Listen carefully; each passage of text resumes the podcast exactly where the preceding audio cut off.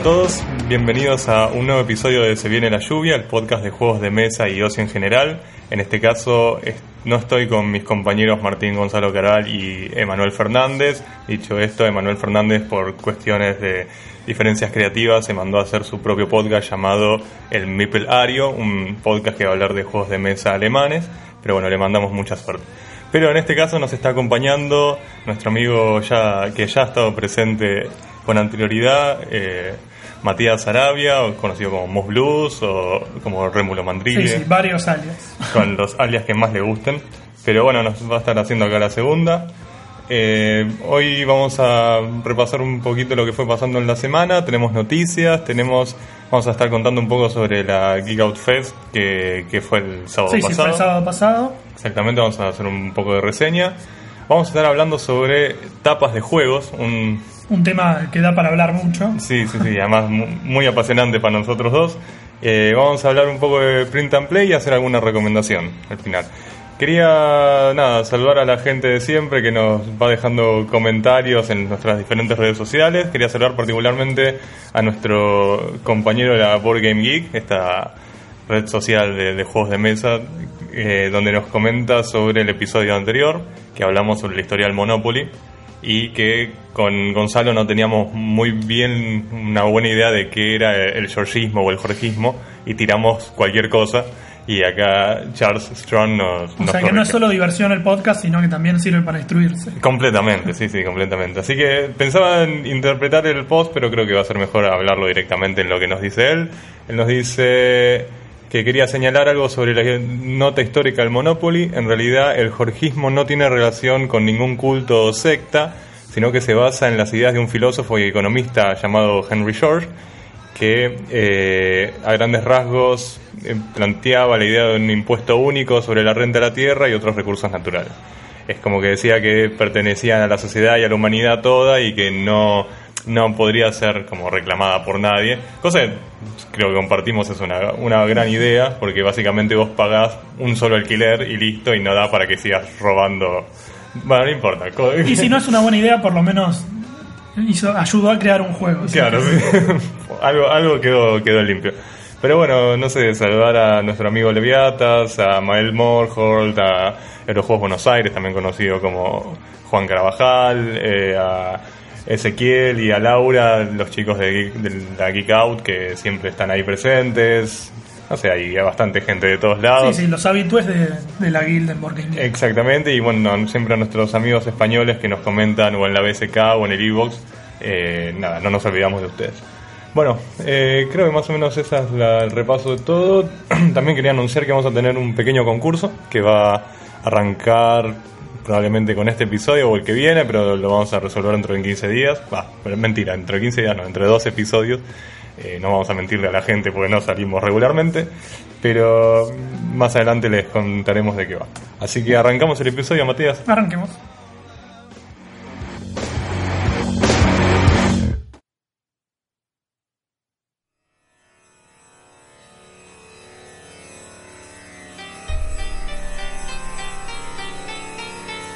Bueno, arrancamos con las noticias de estos últimos 15 días, 3 semanas aproximadamente.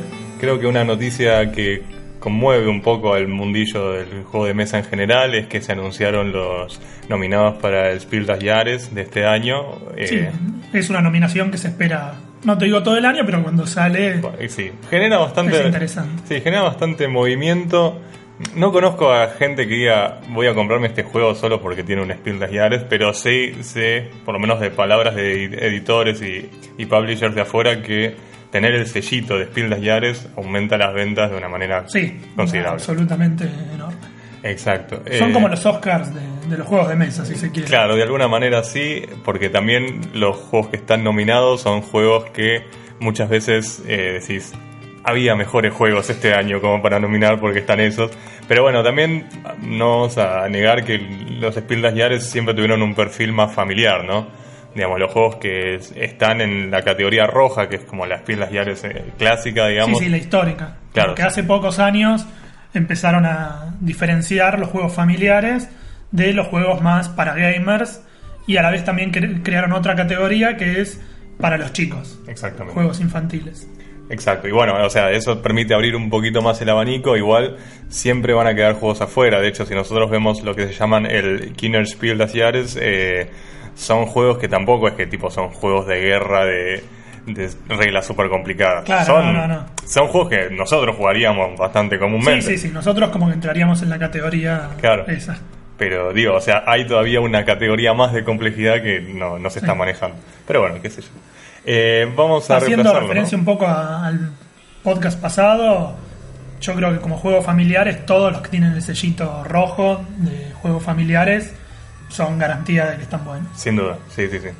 Sí, bueno, de hecho, qué sé yo. Bueno, el Seven Wonders, no sé. Igual no sé. No, Seven Wonders Ah, no, es el es, Kinner. eh, Sí, claro. Eh, es para gamers. Es para gamers. Sí, pero el resto seguro. Pero sí, Dixie, yéndose más atrás, Carcassonne, Ticket to Ta-. Ta- Taxi, eh, Ticket to Ride, Alhambra, Zuloreto, son todos No. juegos introductorios geniales. Sí, es cierto. Eh, bueno, vamos a repasarlos de este año. Tenemos en el- la nominación clásica o la roja eh, tres juegos. Uno se llama Colt Express, otro se llama Machicoro y otro se llama The Game. Eh, ¿Querés hablarnos de alguno en particular? Que es que vayamos revisando. Y estuve viendo reviews, no jugué ninguno, estuve viendo reviews de todos. El Colt Express está tematizado en el lejano oeste.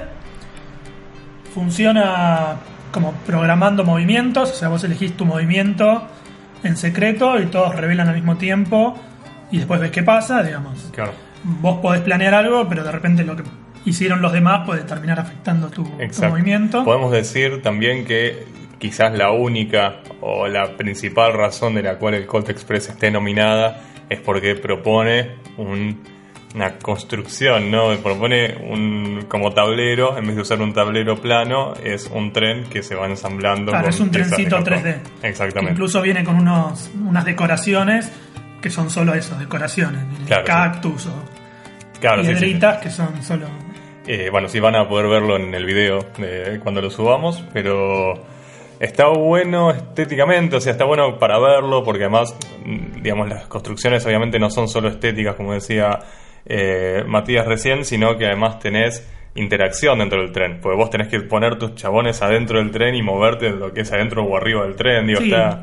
tenés que ir moviéndote y disparándole a los otros, Claro. robando monedas que hay por ahí. Claro, sí, sí. No, no es que sea particularmente original en el sentido de lo que propone como juego, porque de hecho eso probablemente se podía aplicar en un juego 2D y era más o menos lo mismo. Probablemente. Pero vamos a ser honestos, muchos de nosotros estamos acá por nuestro fetichismo para, para con las cosas físicas, entonces de repente tener un tren 3D armable está, está sin duda, sin duda.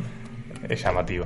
Bueno, el Machicoro lo pude probar yo la semana pasada. Eh, yo en su momento estaba reenganchado con el juego, después se me aflojó y lo probé, nada, mucho tiempo después de querer comprarlo.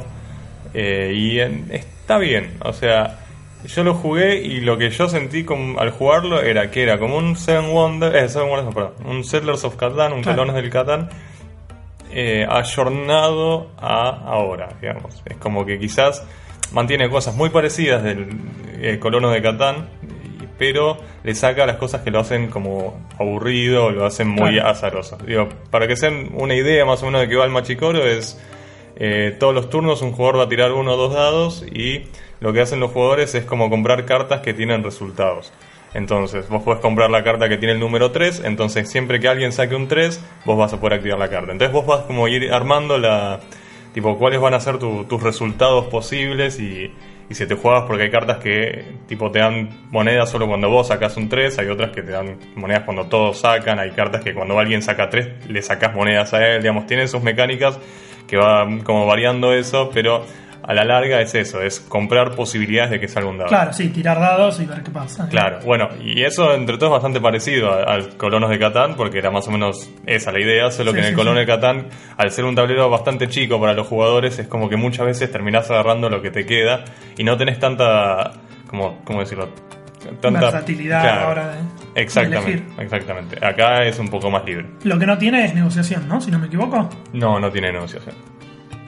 Dicen también que es fundamental o bastante necesario comprar la expansión que le da rejugabilidad.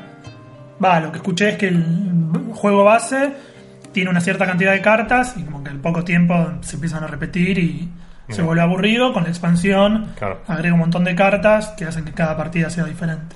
Bueno, eso es uno de los temas que podríamos investigar un poquito, que era que, si no recuerdo mal, en la versión original, pues Machikoro es un juego japonés, Sí, sí, sí, japonés. japonés, eh, la expansión venía dentro del juego. Y acá lo sacaron aparte y es como que... Claro. decís, dale. Pues además, el, el Machikoro es de esos juegos tipo Carcassonne, que es la caja gigante y el contenido es tipo un puñado de cosas. Porque fuera de joda, no sé si serán más de 60 cartas, y dos dados y monedas, muchas monedas. Y es como que decís, no da. Eh, bueno, Sí, sí, cuanto más grande la caja, supuestamente vende más, pero... Sí, sí, pero bueno, nada, qué sé yo. Siendo que estamos medio en un auge de microgames, es como que podríamos empezar a mirar para ese lado y empezar Sí, a, sí, aprovechar un poco. Generalmente los juegos japoneses son los microgames. Claro. Eh, bueno, y de game no tengo ni idea. ¿Vos sabés Sí, algo? estuve viendo. Es una especie de Hanabi, si se quiere. Es un juego cooperativo que se puede jugar de a uno o de a varios. Y lo que tiene son cuatro pilones que se van a ir armando a lo largo del juego. Tiene cartas del 2 al 99. Y los cuatro pilones son: dos van del 1 hacia arriba y dos del 100 para abajo. Entonces, en cada turno vos estás obligado a jugar dos cartas. Una vez que juegas dos cartas, levantás dos cartas y así hasta que se gastan todas las cartas. El tema es que, obviamente, si vos en el pilón que va de 1 en adelante pones un 18, por ejemplo, acabas de bloquear Claro. todas las cartas que van para abajo. Entonces, en esos cuatro pilones vos tenés que ir tratando de jugar cartas para no bloquearte y lograr jugar todas. Claro. Bien, sí, su- suena más o menos un, Sí, sí. de. La única diferencia es que, por ejemplo, si en las pilas que van subiendo, vos podés jugar una carta que sea 10 más bajo, exactamente, ¿no? Entonces, en la pila que, por ejemplo, va del 1 al 100, si jugué un 68, podría jugar un 58. Ah, mira. Entonces retrocedo y doy la posibilidad de volver a subir. Ah, bueno, suena interesante. Sí, sí, sí. Eh, No sé si como para estar nominado, pero Y, pero pensá que. Bueno, el, el Hanabi. No sé si es. Ah, no, sí, sé que mucha gente le encanta. Digo, no sé si es un super juego y ganó en el 2012, si no me equivoco, el Spiel des Jahres. en el 2013 creo. O bueno, el 13, ponele. Digo, eh, ojo, está buenísimo, me encanta lo- el, digamos, el concepto del Hanabi, pero a lo que voy es, no tienen que ser super juegos o super No, no, fue también una decisión polémica en Claro. su momento Para- cuando lo eligieron. Y claro, bueno, sí, por eso. Pero bueno, yo lo banco porque es una caja que mide menos de 10 centímetros. Y hay que ganarte un Spiel des Jahres con una. Es como es más grande el sello del Sí, Spiel sí, que sí, la que, que la caja. Bueno, después eh, tenemos para los Kinderspiel Jahres, que como se imaginarán es para los niños. Sí, Eh, es una categoría que a mí particularmente me interesa. Generalmente suelo comprar de vez en cuando juegos para chicos, pero la verdad es que hay muy poca información. ¿Pu- Sí. ¿Pudiste ver algo de alguno de estos? Eh, de uno solo, digamos. Si buscas en Board Game Geek, generalmente no hay videos de ninguno. Ah, sí, No, no. Podrás leer la reseña, digamos. claro. Eh, va, Claro. ni siquiera la reseña, la venta. Además estoy viendo que, claro, estamos en la página de Spiel des Jahres y está todo en alemán. ¿no? Sí, sí, imposible de entender. No, lo único que vi es uno que se llama Spinderella, que son como dos tableros, uno arriba del otro, y hay unas arañas arriba que tienen imanes y están unidas por un hilo. Entonces, abajo hay como unas hormigas, unos insectos que vos tenés que ir capturando, pero ¿cómo funciona? Las dos arañas de arriba tienen colgando una araña a través de un hilo. ¿sí? O sea, están unidas por un hilo las tres arañas. Entonces, cuando vos las arañas de arriba las moves, las alejas, la araña que está colgando sube. Sí, claro. Y cuando juntás las de arriba, baja. Entonces vos tenés que tratar de, con el imán que tiene la, la araña que está colgando, atrapar las hormigas que están abajo. Qué loco. O sea, es un juego de skill de una. Sí, ¿no? sí, sí. Los juegos para chicos generalmente son lindos por los componentes y son originales por los componentes. Claro. No, no es que sean... Claro, sí, en general Nada. son esto de habilidades con las manos. ¿no? Exacto. Que, medio que uno cuando va creciendo va perdiendo esa habilidad Sí, para, sí, para jugar eso. De hecho, me sorprende porque escucho mucha gente que me dice que en los juegos de skills los niños arrasan comparado sí. a los adultos. Sí, perdón, si no saben que es un juego de skills, son básicamente los juegos que requieren de, De capacidades motrices. El ejemplo más claro podría ser un Jenga, el más conocido. Exactamente, el Jenga es un juego de skill 100%. Bueno, eh, y después tenemos de los Kinderspiel das Jahres, eh, ¿conoces alguno de los tres? ¿Quieres hablar de alguno de los tres? Sí, están sí. Broom Service, Elysium y Orleans. Eh, el Orleans es el que conocía antes de las nominaciones. ¿Ese que- lo tenés vos? No, no, pero está en la lista de, compra en cuanto pueda. Eh, ya hablamos un poco cuando justo cuando vine que hablamos de los deck building. Este es como que vas armando no un deck, no de cartas, sino una bolsita con fichitas. Vas metiendo trabajadores en la bolsa y en cada turno sacas una cantidad. Con esos trabajadores, que en cierta manera son recursos, podés ir eligiendo acciones Claro. Y vas construyendo un engine, digamos, Claro, sí, sí, una sí. maquinaria de ganar puntos. Ah, es como un worker placement, pero con la mezcla esta de la bolsa Sí, sí, sí, exactamente. mágica, bien. ¿Y de alguno de los otros dos? El Elysium es un juego bastante extraño, tiene un poco de todo. Tiene colección de set, o sea, juntar cartas o del mismo color o del mismo número. Mucho más complicado que esto que estoy diciendo. Eh, tenés acciones, se juegan en 5 turnos. En cada turno compras 3 cartas, hay creo que 6 disponibles. Y tenés que ir comprando cartas y formando, como decía, o piernas Claro, con números o juntar colores. mira. Y cada carta tiene poderes. Bien. Digamos, es bastante más complejo de lo que estoy diciendo. Claro, sí, pero para imaginarse un poco por dónde viene. Claro.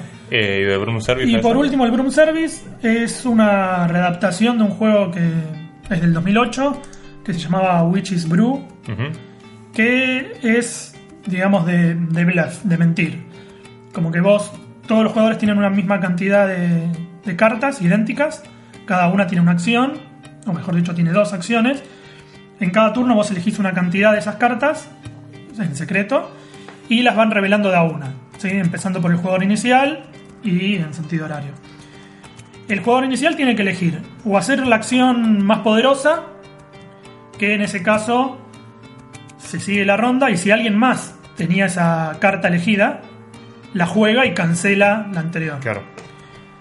Entonces se van cancelando unos a otros. Si todos eligieron la misma carta, se van cancelando unos a otros. O, Parecido al Get Beat de alguna manera. eh, no sé bien cómo es el Get Beat, pero, Ah, bueno, sí, no importa, no vamos a pero bueno, no, digamos, sí, si no tenés la opción segura, que es una acción un poco más débil, pero nadie te la puede frenar. Claro. Ese era el Witch's Brew. Este es con la misma mecánica, pero tiene un tablero, tiene más diferentes tipos de acciones, más opciones, digamos. Mira. Bueno, eh, eso en cuanto a los Spiel des Jahres, eh, esto se lleva a cabo, ¿cuándo es? Que se dan las... eh, Y creo que faltan un par de meses, tipo en septiembre, me parece. ok, que es. o sea que va como creando la expectativa para que la gente vaya Sí, haciendo sí, sus sí. apuestas. Es un rato antes de, Eh, de la feria de Essen. Claro, si tienen alguna idea de quién puede llegar a ganar, quién... Claro. Tírennos y bueno, vamos viendo, vamos manejando. Podríamos todo. hacer una votación ahora acá. Claro, sí, sí, el tema que no, como no fue a ninguno más que el Machicoro, no me atrevería. Bueno, de nombre. por, cómo, por la pinta, está muy bien.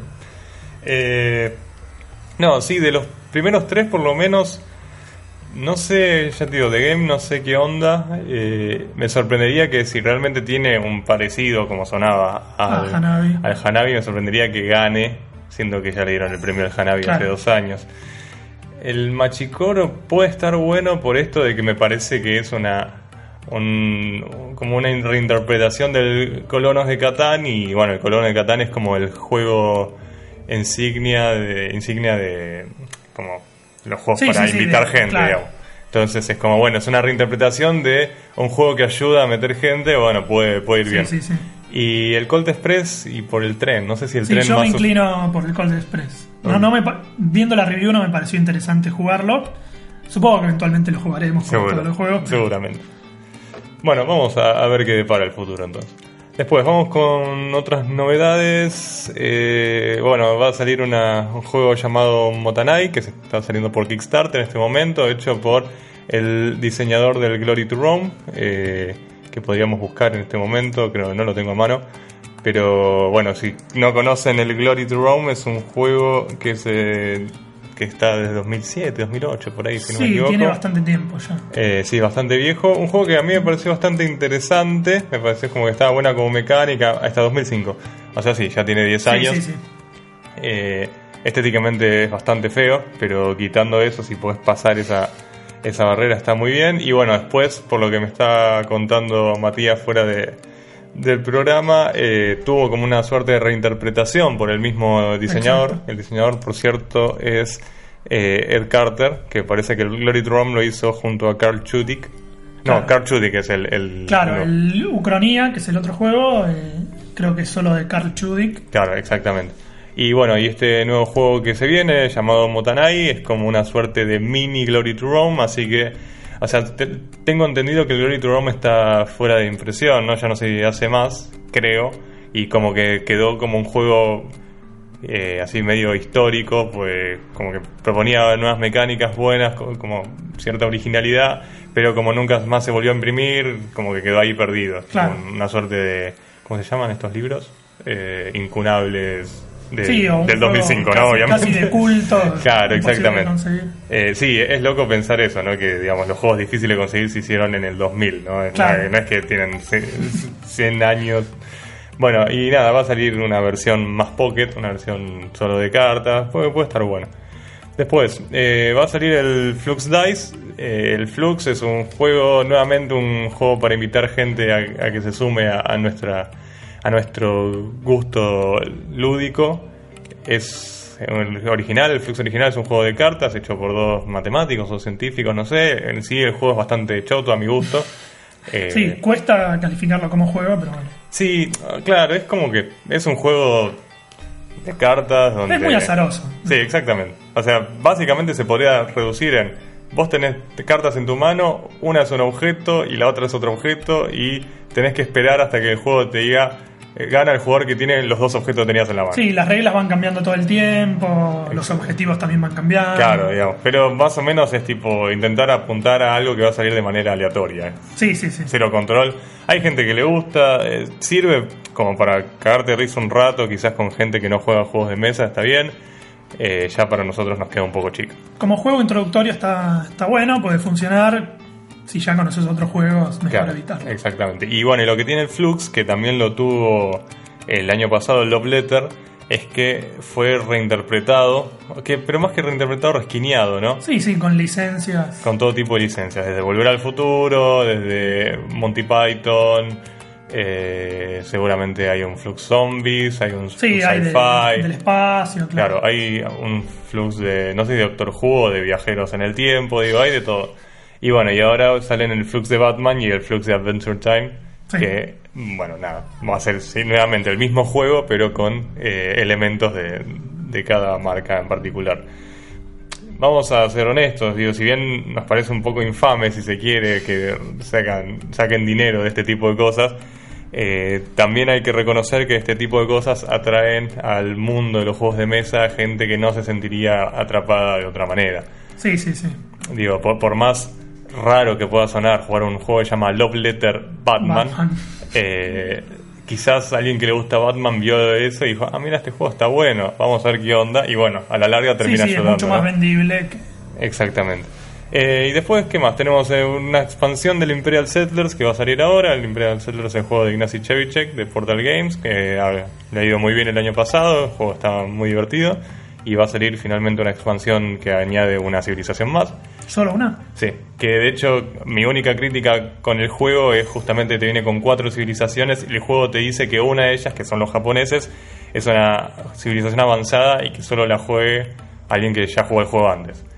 Lo que indica es que no puedes jugar un juego de a cuatro personas porque efectivamente a alguien le va a tocar los japoneses y tiene que haber sido si jugado el juego antes y bueno, eso es medio choto. Así que bueno, tener una quinta civilización va a ayudar a que por lo menos haya un poquito más de, de recambio, ¿no? ¿Sabes si se va a poder jugar de a 5? Sí, sí, sí, e incluye el quinto jugador. Eh, sí, igual me suena que si los japoneses no eh, cuenta como civilización avanzada, los atlánticos o lo- lo- los de Atlantis, que son esta nueva civilización, no van a ser para un jugador base. ¿no? Pero bueno, nada, va a salir y quizás la compre, puede estar divertida, o por lo menos el arte se ve muy bonito. Bueno, eh, y continuamos, esas fueron todas las noticias, obviamente hay un montón de noticias más, de juegos que van a salir por Kickstarter, eh, ediciones como el, Big Box de, del Shogun, eh, nuevas expansiones para el Mage Wars, no sé, hay, hay tantas cosas que podemos re- repasar, pero nos pareció que esas eran las más interesantes. Así que vamos luego a, a la reseña de la Geek Out Fest, dale. Vamos. Vamos a hablar sobre el evento que fue el sábado pasado, eh, que fue en la Facultad de Ingeniería, un evento que veníamos anunciado hace dos, tres, no, dos episodios atrás, eh, creo que en el, Sí, sí, en el de la con aduana. bastante comenzamos. anticipación. Sí, se ya se, se venía hablando ya hace un mes aproximadamente. Eh, fue, fue un furor en cuanto a gente, por suerte, porque me- nos contaban los organizadores que faltando creo que un mes aproximadamente, sí, pone que lo hayan anun- anunciado dos meses antes o algo así, o, o no me acuerdo. Bueno, por ahí andaba. Bueno, el punto es que ya faltando bastante tiempo ya se había agotado la, la cantidad de gente que Sí, podía varias meterse. veces tuvieron que aumentar el cupo. Exactamente, pudieron conseguir un segundo lugar, eh, digamos con un segundo taller donde poder eh, ubicarse y esto ampliaba la, la cantidad de gente que podía meterse. Así que nada, fueron creo que en total dos, sí, 250 personas aproximadamente me, me Y comentaron. anotados había, sí, esa cantidad o más incluso. Sí, creo que había como 400 anotados o 300 y pico anotados y bueno, fueron un montón. Eh, obviamente no estaban todos a la vez, digamos, Sí, sí, 240, pero, pero todo con- el tiempo estaba lleno. Exacto. Eh, la verdad que estuvo muy bien. Hoy am- vamos a describirlo más o menos. Es un evento gratis organizado por una gente eh, que ha creado un grupo llamado Geek Out, que vienen moviéndose por lo menos hace un año, si no me equivoco, eh, organizando eventos más privados. Sí, sí, vienen fomentando Exacto. el hobby. Sí, igual no privados, no, pues está abierto a la comunidad. Como cualquiera puede ir a la Geek Out. Sí, sí, sí. Digamos, Bueno, sí. es privado en el sentido de que lo hacen en su propia casa, Claro, pero es abierto a todo el mundo. exacto. Y Uno puede anotarse y pasar sus datos y está invitado. Está invitado. Y bueno, se la jugaron un poco más, consiguieron un contacto con la gente del MLI, que es una- un movimiento dentro de la Facultad de Ingeniería, y les consiguieron el lugar.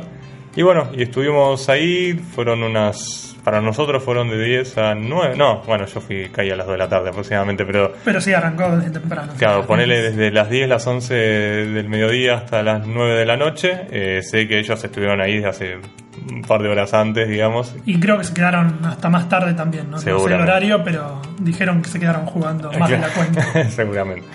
Eh, eran dos aulas, que en realidad no eran aulas, pero eran como, digamos, dos, dos espacios habilitados. Cada uno tenía su propia biblioteca de juegos. Eh, la biblioteca estaba llenada, llena perdón, en parte por juegos que ponían ellos, juegos que ponían los editores y juegos que llevábamos algunos. Sí, sí, los Algunos que llevaban para colaborar, o incluso la gente que quería llevaba su propio juego, Así es. se sentaba en una mesa y lo jugaba. Exacto. Eh, ¿Qué más? Tenemos, bueno, teníamos algunos editores y algunos diseñadores probando prototipos o mostrando juegos que ya están a la venta, obviamente. Sí, sí, varias caras conocidas Sí, de siempre. la industria. Exactamente. Estaba el Argentilandia, estaba, bueno, Seba con el Loni y con el Días de Radio, pobre Sebas- Sebastián Cocinero estuvo todo el día ahí jugando Días de Radio, hace muy- la cabeza te debe quemar un poquito después de tantas partidas. Estaban los chicos de Lexe probando eh, este nuevo juego que, que sacaron. Eh, bueno, está nuestro amigo Julián Braco con las chicas de la cooperativa La Tribu, si no me equivoco que se llama, que sacaron, bueno, Julián tiene el juego Combate de San Lorenzo, del cual vamos a hablar dentro de poquito. Y las chicas, que no recuerdo sus nombres, sacaron un juego llamado Coopolis, que es un cooperativo en el cual, valga la redundancia, tenés que armar una cooperativa. Eh, y bueno, y estuvieron presentando ambos juegos. Eh, Estaban también los chicos de Dos Creativos de La Plata. Estaban los chicos dos creativos, sí, sí. Eh, no sé si estaban presentando. Sé que Sí, tenían el juego de fútbol que tienen ellos. Sí, tienen el Pro Manager, El Pro que Manager. es el juego más viejo que tienen. Ah, están Eh, presentando el honor. estaba- claro, tenían también el em, eh, El de Intendentes. Intendente, sí, perdón, me estaba confundiendo con, con otro juego argentino. Pero sí, el Intendentes, que es más una especie de euro. Y estaban presentando el Héroes. Exacto. El Héroes Honor. No, acá se llama Honor. Vamos a preguntarle a Internet. Eh, Con H empezaba. y era un nombre corto. Exacto. Que te- Y tenía que ver con Héroes con y Honor. Sí, sí, sí. estaba más o menos en tema. Eh, yo te digo, lo, lo vi, o sea, pues lo, lo vengo viendo desde el En- Encuentro Nacional de Juegos de Mesa de 2013, el honor ganó más. Honor. Que sé que lo presentaron ahí en el 2013 y ya tenía ganas de probarlo y no pude probarlo y el año pasado no sé si lo llegan a probar, pero es como que lo vengo siguiendo y me, me intriga mucho, porque es un juego que tiene, tiene su apuesta, digamos, no es un, un juego de, por lo menos a nivel producción parece que, que tiene un poco más de laburo, ¿no? Sí, sí, tenía mucho arte. Y buenos bueno, componentes. Buenos componentes, sí, sí. Así que nada, quedará pendiente probar alguna vez el honor. Eh, pero bueno, estaban, nada, había un montón de gente, varios diseñadores, se vendían algunos juegos, había un stand donde se vendían accesorios para, para board gaming y juegos de cartas y dados, había algunas cosas bastante copadas. Eh, y bueno, y estuvimos ahí dando vueltas, enseñando juegos, sacándonos ganas, probando juegos nuevos. Eh, yo pude sacarme las ganas de jugar al Mutant Chronicles, un juego del cual hablé en su momento, que nada, no, no logro sacar a la mesa y esta vez fue como, bueno, tenemos mesas grandes, genial, y desplegué el mapa gigante y...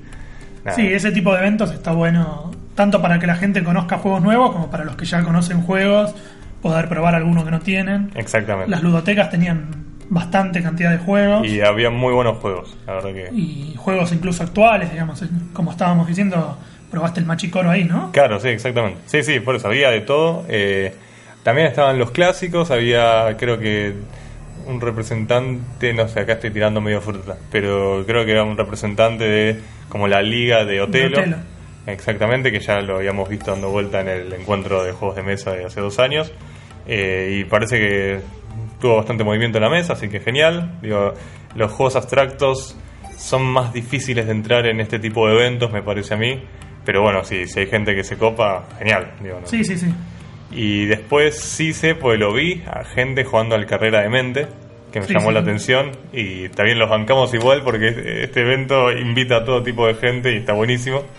Eh, más allá de que nosotros probablemente no jugaríamos al Carrera no, de Mente. pero está bueno eso, que cada uno puede ir, probar un juego nuevo si quiere, jugar un juego que tenga que no pueda jugar o que tenga ganas de jugar en el momento. Sí, pues de hecho yo creo que un poco eso sería como lo ideal, ¿no? Digo, no imponerle, si nosotros hemos probado tantos juegos, podemos decir, bueno, para mí no tiene sentido que juegues al carrera en mente, conozco mejores juegos, pero está buenísimo que haya gente que no tenga que pasar por eso, que diga, bueno, a mí me gusta el carrera en mente, voy a jugar esto y le da para adelante y de última si le interesa algo más verá qué onda y preguntará, pero es como que no tenemos que decir, no, ese juego de mierda acá no entra, digamos. Sí, sí, sí, aparte está, está mejor que en lugar de jugarlo en su casa solo, lo juega acá, rodeada de otros juegos que quizás la- lo terminan tentando. Claro, exactamente, sí, sí, sí. Eh, sí, igual no es un, el Carrera en Mente no es un juego de mierda, simplemente es un juego viejo. Eh, sí, pues, sería, es- sería injusto hablar así de un juego Sí, que sí. tiene más de 70 años. En fin, eh, bueno, nada, hubo un montón de, de gente, estuvo muy divertido, la hemos pasado muy bien, estuvimos enseñando algún que otro juego, sé de gente sacrificada que se quedó eh, en la biblioteca de juegos, así que les mandamos un, un saludo a, a Federico y a Natalia que estuvieron ahí cada uno en, en un aula diferente. Sí, que no pudieron jugar Sí, me prácticamente parece que nada, nada. me parece. eh, registrando los juegos que salían, que entraban, pues más es eso, es como la posibilidad de saber que yo llevé mis juegos y tenía la seguridad de que iban a volver. Digo, obviamente nadie puede controlar que alguien no se lleve una pieza o una carta o desaparezca algo, pero por lo menos sabía que había alguien que estaba controlando que los juegos que iban volvían y se- sabían quién se los había llevado, entonces Sí, sí, es como que te da un era- poco más tranquilidad. siempre ¿no? es una de las preocupaciones que uno tiene, el cuidado de sus propios juegos. Exactamente. Pero bueno, acá el sistema funcionaba de esa manera. Uno, solo los coordinadores o los que estaban colaborando con remera del evento podían sacar juegos, Claro. explicarlos y quedarse controlando que Exacto. jueguen en orden. Y ese mismo era el responsable, esa misma persona, de devolverlo. Claro, así es. Y bueno, y te asegurabas también de que los juegos iban a ser bien tratados, ¿no? Como que no, no había cosas rotas, no, ni Incluso en cada mesa había carteles que decían no apoyar eh, bebidas, no entrar con comida. Sí, sí, sí. Había ciertas reglas, eh, quizás un poquito estrictas, pero que ayudan sin duda al evento. Digo, por ejemplo, había una regla que era que no podías sacar un juego de una habitación y llevarlo a la otra. Y si bien a mí en un momento me complicó, porque justo queríamos jugar al Pandemic y en esa aula estaban todas las mesas llenas y en la otra aula no había tanta gente, como que podíamos, a ver, pero digamos, quitando esas excepciones, la idea de la regla está buenísima. La idea de las, de las reglas que había ahí en la mesa, esto de que no haya no entrar con comida, no apoyar bebidas, si bien puede ser medio un pelotazo en algunos momentos, tienen muchísimo sentido. Sí, sí, sí, por supuesto. Y ayudan muchísimo a esto, a que nuestro juego vuelva en excelentes condiciones. ¿no? Exacto. Así que la organización estuvo muy bien ahí. eh, por lo que hemos visto, los chicos de la Geek Out se manejan así como de manera bastante. como estando atrás de todo, cosa que debe ser bastante como cansador, me Sí, imagino. sí, incluso pero, detalles, digamos, todos los que se habían anotado por la página ya tenían impreso un cartelito con su nombre. Claro, sí, sí, sí.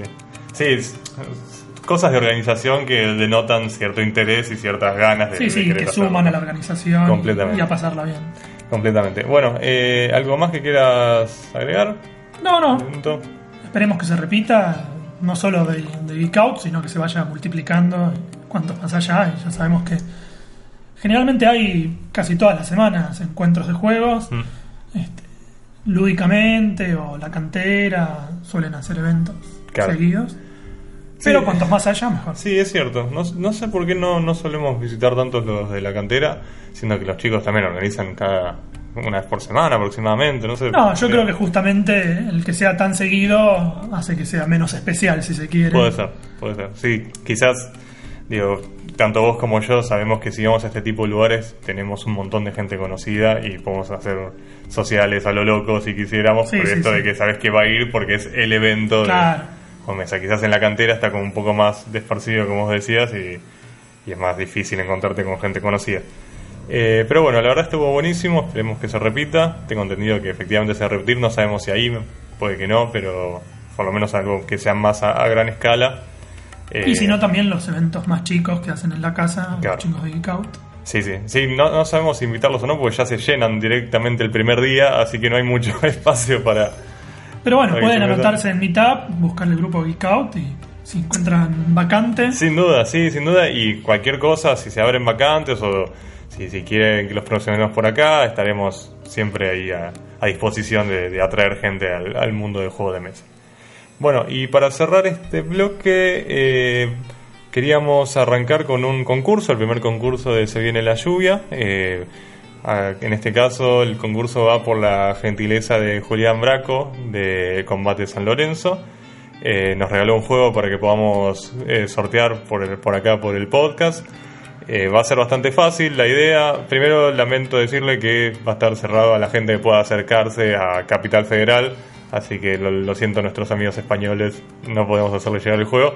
Pero, pero bueno, simplemente les pedimos que eh, sigan la- el Facebook de Épica Juegos, que es el- el- la editorial que saca Combate San Lorenzo, y que si pueden compartir el post que vamos a estar posteando en Facebook y en Twitter del concurso, y ya con eso ya estarían participando y se llevan una copia nueva eh, de Combate San Lorenzo. Bien, perfecto. Así que en 15, no, perdón, nuevamente no.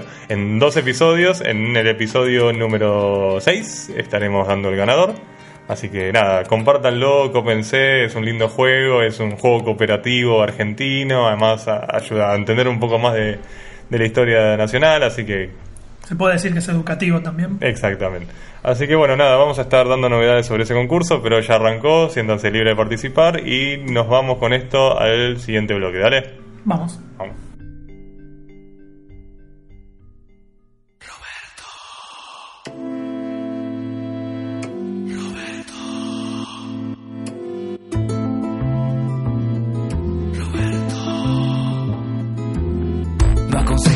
Nadie que no te lo haya pedido, ni acorrales a un cobarde ni a un león herido. No creas que lo evidente siempre es la verdad.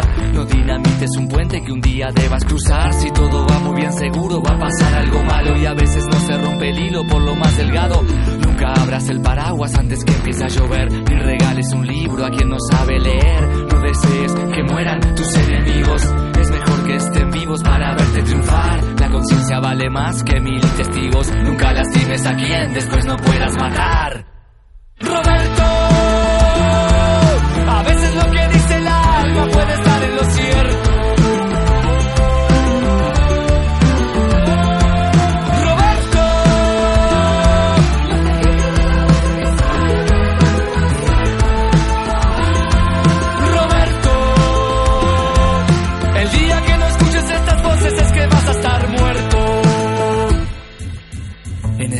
donde todo lo rige el soborno. O estás en la cocina o estás en el horno.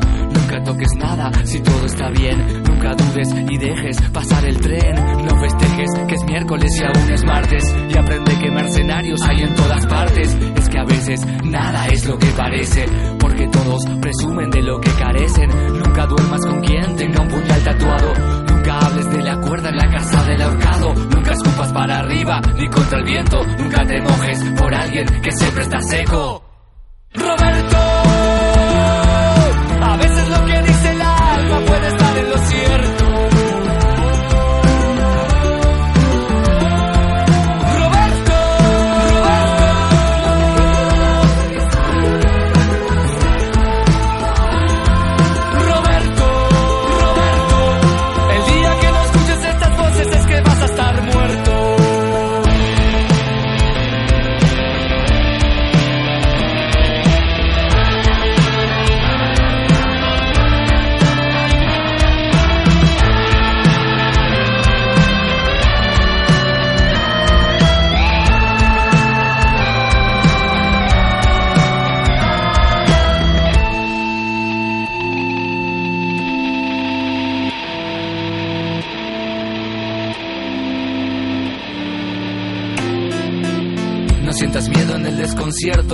en calma nunca hizo un marinero experto.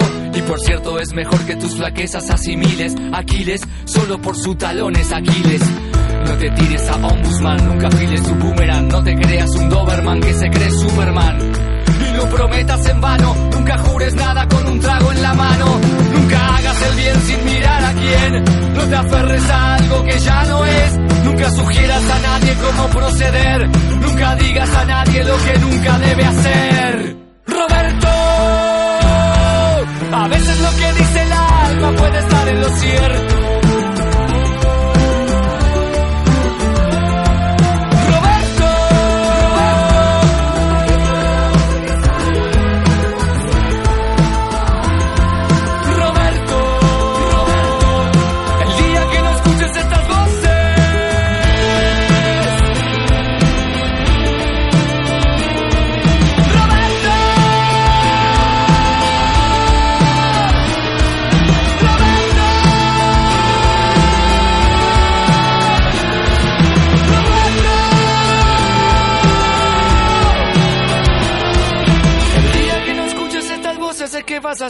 Muerto.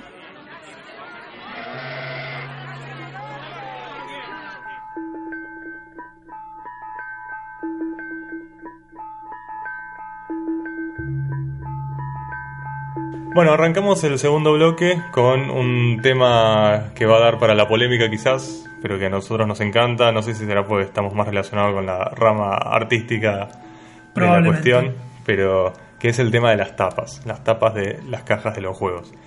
Eh, las tapas en los juegos de mesa han hecho una evolución increíble. Digo, arrancamos quizás con los juegos históricos que no tienen tapas, como el ajedrez, el backgammon, el mancala, Claro. todos esos juegos. Después podemos pasar por una época alrededor de los 30, los 70, será aproximadamente, no sé, que son esas tapas de Parker Brothers, de Milton Bradley, esa de Ha- no, Hasbro es más, más nuevo. Pero digamos esas tapas donde recordábamos a la familia antigua jugando, ¿no? Sí, Esa- una foto de la familia jugando. Exacto, una foto del juego de la familia jugando, siempre el abuelo estaba re cagado de risa. eh, cosas que vemos ahora y son medio ridículas, pero Sí, bueno. Todos vestidos con vestimenta de moda de la época, Sí, lo cual lo hace envejecer más todavía. Completamente.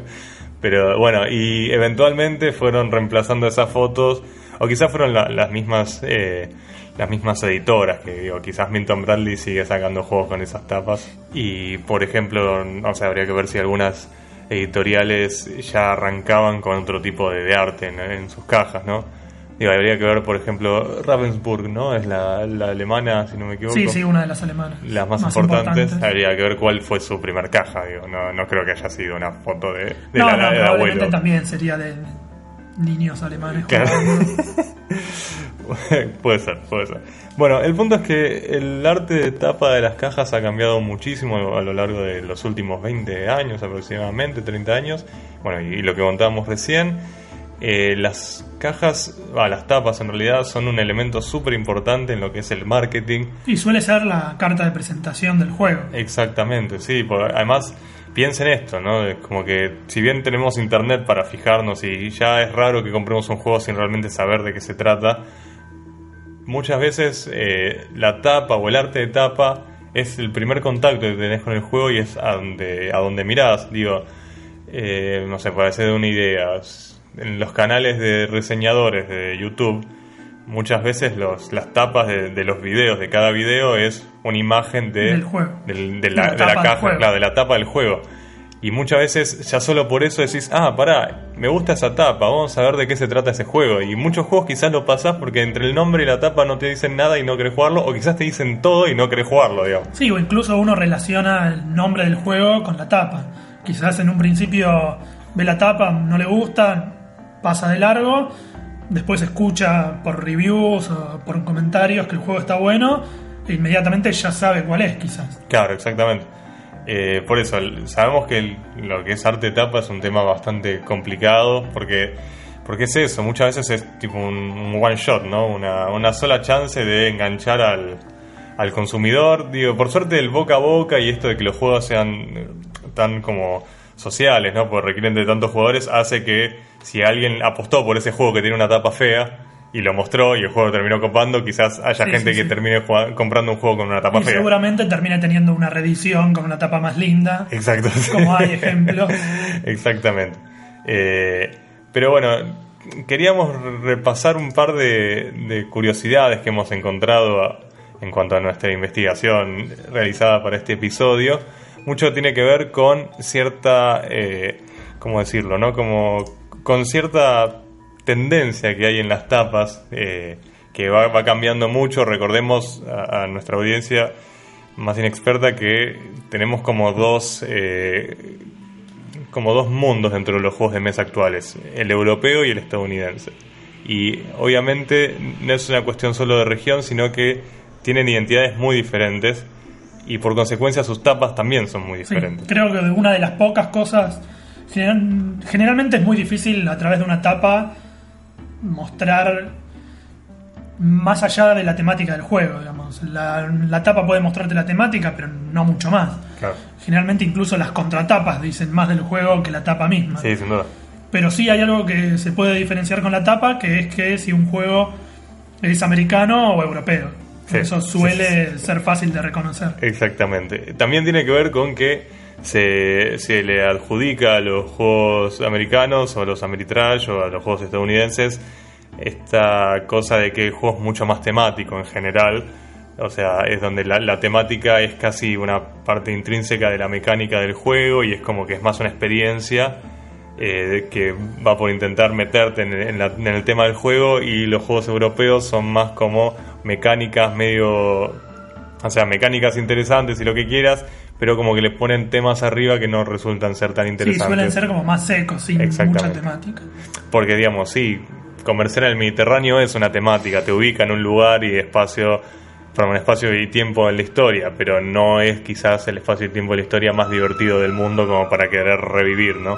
Sí, incluso para el ilustrador de la tapa, me imagino que si te dicen, mira, necesitamos una tapa para un juego de superhéroes, a uno se le pueden ocurrir mil ideas, y si es, necesitamos la tapa para un juego sobre comercial en el Mediterráneo, se vuelve un poco más Claro, complicado. sí. es como que las imágenes que se te ocurren son bastante pocas y les aseguramos que todas esas imágenes que se les ocurren ya están en alguna etapa de un juego. ¿no? Exactamente. Bueno, eh, vamos a repasar un poco lo que son las tendencias de tapas. Esta, todo este bloque va a ser bastante visual, así que les recomendamos que si pueden vean directamente el video, la, la versión en video de, de este episodio, donde van a ver todas las tapas que mencionamos, porque si no vamos a intentar describirlas, pero son como bastante difíciles. Pero bueno, vamos a empezar. Hay varias que se las van a imaginar mejores de lo que son. así Sí, que sí, sí, completamente. Vamos a empezar por algo que hablábamos recién, que es el tema de la temática o el contexto. Digo, recién eh, Matías comentaba que muchas veces es muy difícil decir por la tapa más que la temática, digamos. Es muy difícil intentar decir de qué va a ir el juego. Pero muchas veces vemos que los, eh, los ilustradores, o en realidad las editoriales a través de los ilustradores, buscan contar muchas cosas en sus tapas. Entonces de repente vemos tapas que están llenas de elementos y de personajes y de interacción. digo, eh, me acuerdo que yo cuando estudiaba historieta me decían, no muestres más de una o dos acciones por, eh, cuad- por viñeta, porque la idea es que el, el lector se enfoque en una cosa. Bueno, esto es todo lo contrario. Quizás en una etapa puedes tener a siete personajes haciendo cosas diferentes. ¿Entendés? Y, porque, claro, quiere demostrar que en el juego puedes robar, muchas intercambiar, puedes, digamos, claro, esas cosas. Pero bueno, está como todo metido ahí y resulta en un menjunje de cosas muy poco alegres. Eh, creo que un ejemplo de esto es el, el Bruges, eh, o Sí, sí, no sé cómo se pronunciará. Pero bueno, un juego donde si lo vemos es tipo un- una foto de siete personajes enfrente haciendo todos cosas diferentes. O bueno, el Village también tiene una cosa así. Es como que esto de mostrar. Uy, sí, en el juego hay mercaderes, hay Miles de profesiones, Sí, sí, sí. bueno, y te las muestran las todas. mil. Exactamente. Eh, bueno, después hay un tipo de etapa que es muy clásico en los juegos americanos, que es la etapa de la batalla super multitudinaria, super llena de gente. Que en general son juegos donde las tapas son básicamente mareas de orcos o de eh, Space Marines, ¿no? Gente cagándose a tiros o a espadazos. Y es tipo el juego de guerra, que termina siendo en realidad un juego de guerra más, ¿no? Va a, ser- va a sonar poco objetivo y probablemente lo sea, pero eh, las tapas de los juegos americanos suelen mostrar un caos absoluto y los juegos suelen ser un caos absoluto. claro. Sí, sí, sí. Bueno, no lo había asociado, pero es cierto. En general es como que las tapas americanas son como muchísimo más barderas y es como que se pudre todo, o es como más, más trayero todo. Exacto. Y en las tapas europeas es un tipo en una granja con ovejas. ¿no? Sí, tranquilo, pensativo. Claro. El jugador también va a necesitar pensar Claro, bueno. cada turno. Completamente. Bueno, después tenemos la, la tendencia de personajes heroicos mirándose al frente, que eso también es medio más americano que, que europeo, me parece. Aunque hay, hay de todo, pero. Sí, es medio como las películas que tienen Claro. pósters de las caras de los protagonistas y uno no sabe ni de qué tratan. Exactamente, pero es esta, este decorado de tipo las cosas que pasan por el fondo y los tipos mirando para adelante como si no pasara nada, digamos, y si son varios personajes están todos mirando así como medio en postales. Está bien porque ayuda a entender de que bueno, el juego va a tener determinados roles, ya te vas imaginando un poco de que puede ser un juego como asimétrico en algunas cosas, es como que te puede llegar a llenar, eh, perdón, a llamar la atención, digo, de hecho el caso se me da a la cabeza es el Pandemic, que tenés a los cuatro o cinco roles más importantes Sí, sí, adelante y como que te da, es tipo Pandemic, juego para salvar a la humanidad. Bueno, está bien, es un cooperativo, va, va bien, va más o menos. Que también es un encaminado. ejemplo de una etapa ayornada, digamos, modificada, porque Mm. la anterior era horrible. Era, era así, parecía una película de clase B más o menos, ¿no? Pero. Clase Z. Bueno, ponele. Bueno, el Pandemic es eh, americano, ¿no? Es Matt Leacock, es. No, ¿no? creo que francés, el, no sé el juego, El, la ¿sí? editora. Ah, mira. No, bueno, no sé. No tenía entendido que el chabón era estadounidense. Pero bueno, puede ser que no. No, no, puede ser estadounidense, me estar equivocándome. Eh, bueno, pero digo, no, no cumplirá con lo que es el Ameritrash en sí, pero la- bueno, por eso, no un juego porque sea estadounidense tiene que ser sí o sí de un estilo, ¿no? No, no. Pero me acordaba por esto de las tapas. También hay algunos en esa misma categoría que son tapas con fotos, no sé. El primero que me viene a la mente es el Galáctica, Bueno, bueno, ya, ya vamos a hablar un poco de eso más adelante, pero la, la foto recortada en la tapa es, es un, un tema polémico. Incluso en la tapa se puede perdonar, pero los componentes ya es más Es muy duro. Es durísimo. Bueno, después tenemos una que anotaste vos, que es eh, la tapa de los mercaderes árabes, ¿no? Sí, hay, hay un par.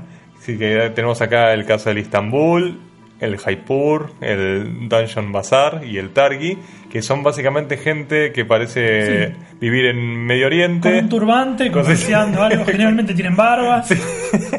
claro, y mostrándole algo al público mirando para adelante.